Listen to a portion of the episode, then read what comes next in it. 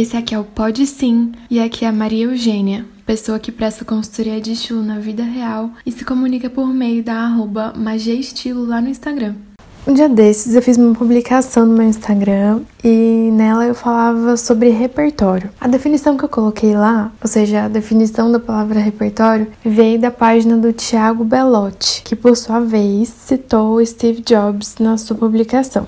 O Tiago com certeza se comunicou nas próprias palavras e na própria narrativa, mas ele trouxe à superfície a palavra de uma personalidade de referência para ele, que seria o Jobs. O Tiago diz que, devido à falta de repertório, muitas pessoas ainda acreditam que criatividade é um talento, e eu adiciono. E muitas pessoas ainda acreditam que estilo não é para todo mundo. Ambos pensamentos são equivocados nessa nossa linha de raciocínio.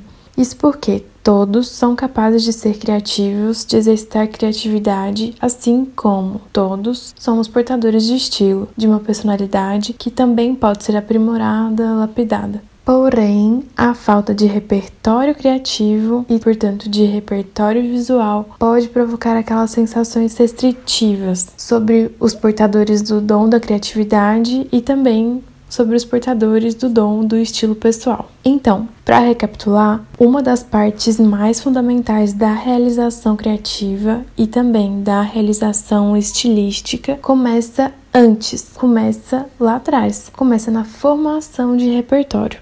E aí chegou a hora da minha historinha. Eu vou resgatar uma personagem para falar sobre isso. O nome da maravilhosa dessa vez é a Jaqueline, é, nós duas trabalhávamos na mesma empresa, também no RH, mas não na mesma área. Eu e ela trabalhávamos em áreas diferentes do RH. Essa empresa tem a política de que todos os profissionais, mesmo os das áreas internas, como o RH, tivessem um coach para que a carreira de cada um recebesse a devida atenção. A Jaque era minha coach. E que sorte a minha! Eu confesso que eu não me lembro ao certo do porquê que a gente chegou a essa conversa que eu vou contar aqui, mas o fato é que ela me marcou e que também ela cabe aqui no assunto sobre repertório. A Jaque também é capricorniana, também valoriza uma reserva pessoal, uma privacidade, também se aproxima mais do polo introspectivo que do extrovertido das personalidades. E a gente compartilhava, compartilha, acredito, o gosto por alimentar uma amplidão de informações e afinidades aparentemente nada a ver com o nosso trabalho.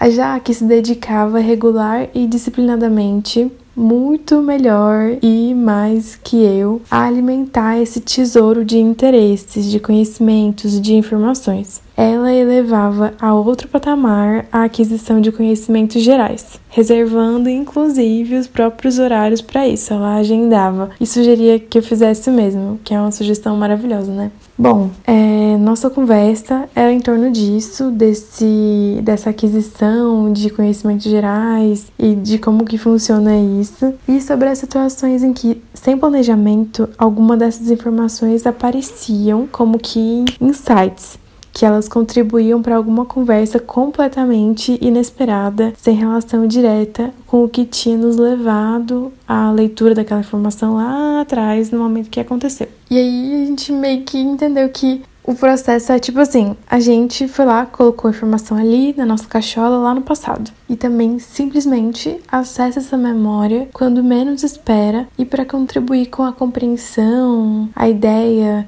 uma reunião, uma piada, uma interpretação que a vida naturalmente colocou ali na nossa frente.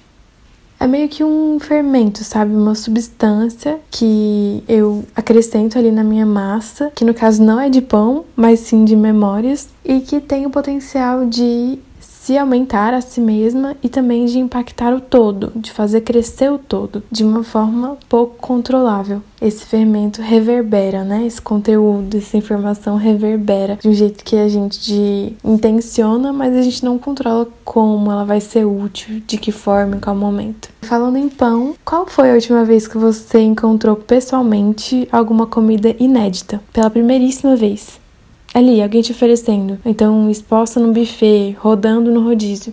Bom, Eu posso apostar que, a menos que você seja uma pessoa extremamente destemida, fortemente curiosa, movida pelo risco, escolher e comer essa comida inédita foi bem mais difícil que escolher a que você já conhecia e estava logo ao lado. Mas assim, eu tô falando isso e é muito provavelmente. Em seguida, é muito possível que você tenha cheirado essa comida inédita, tentado identificar a semelhança do aspecto dela com algo que você já conhece, olhado para as pessoas comendo aquilo, perguntado para alguém, obtido informações iniciais antes de de fato provar, certo?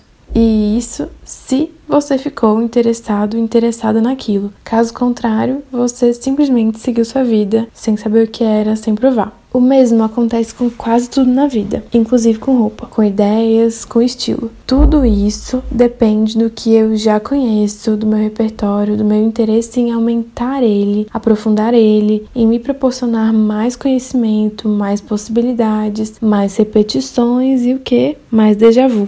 É um fluxo, uma causalidade reversa. Ou seja, eu tenho repertório porque eu vivi experiências e absorvi informações e eu me posiciono em novas experiências e informações considerando meu repertório. E aí a gente segue nesse ciclo crescente.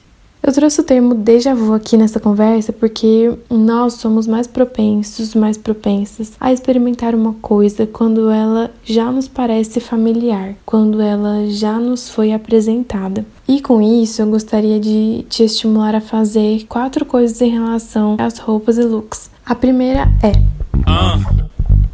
pensando no olhar dedicado aos outros, que você veja aquilo que você nunca viu com um olhar de curiosidade, de descoberta, sabendo que existem coisas no mundo que você conhece e coisas no mundo às quais você ainda não foi apresentado não foi apresentada. E aí, da próxima vez que você vê aquele elemento, aquele conjunto de elementos, o estranhamento inicial não vai mais ter existido e vai começar a existir um espaço na sua mente para se aproximar e entender aquilo melhor. Ah. A segunda coisa que eu quero pedir em relação a isso nessa linha de raciocínio é que você ativamente busque referências que fazem sentido para você, entre tantas disponíveis no mundo, na sua história, nas suas preferências. E com certeza, ao praticar essas referências, você vai fazer do seu jeito, na sua particularidade, porque é um referencial e não uma mímica. Ah. A terceira coisa é revise e conheça o que você tem no seu armário, no seu porta-joias, nos seus acessórios, na sua sapateira e tal. Analise uma a uma. Veja se você quer consolidar aquelas peças no seu déjà vu da vida, de sensações, de mensagens, se realmente existem peças ali que nem você lembra que elas existem, né? Que é o famoso me vi, que é o contrário do déjà vu. É tipo, ah, eu nunca vi isso não. Tem gente que acredite, tem várias várias dessas no, no armário. Ah. E o último pedido relacionado a isso é: promova novas combinações com o que você já tem, ou seja, viva primeiras experiências com elementos já existentes no seu armário. Experimente, monte, fotografe, registre, deixe guardado para inspirar a si mesma em ocasiões futuras. Assim, você vai fortalecer e facilitar seu próprio processo criativo no uso de roupas, abreviando a escassez de repertório dos momentos mais desconhecidos, em que você tiver mais ansiosa, mais em dúvida, com mais pressão. Bass.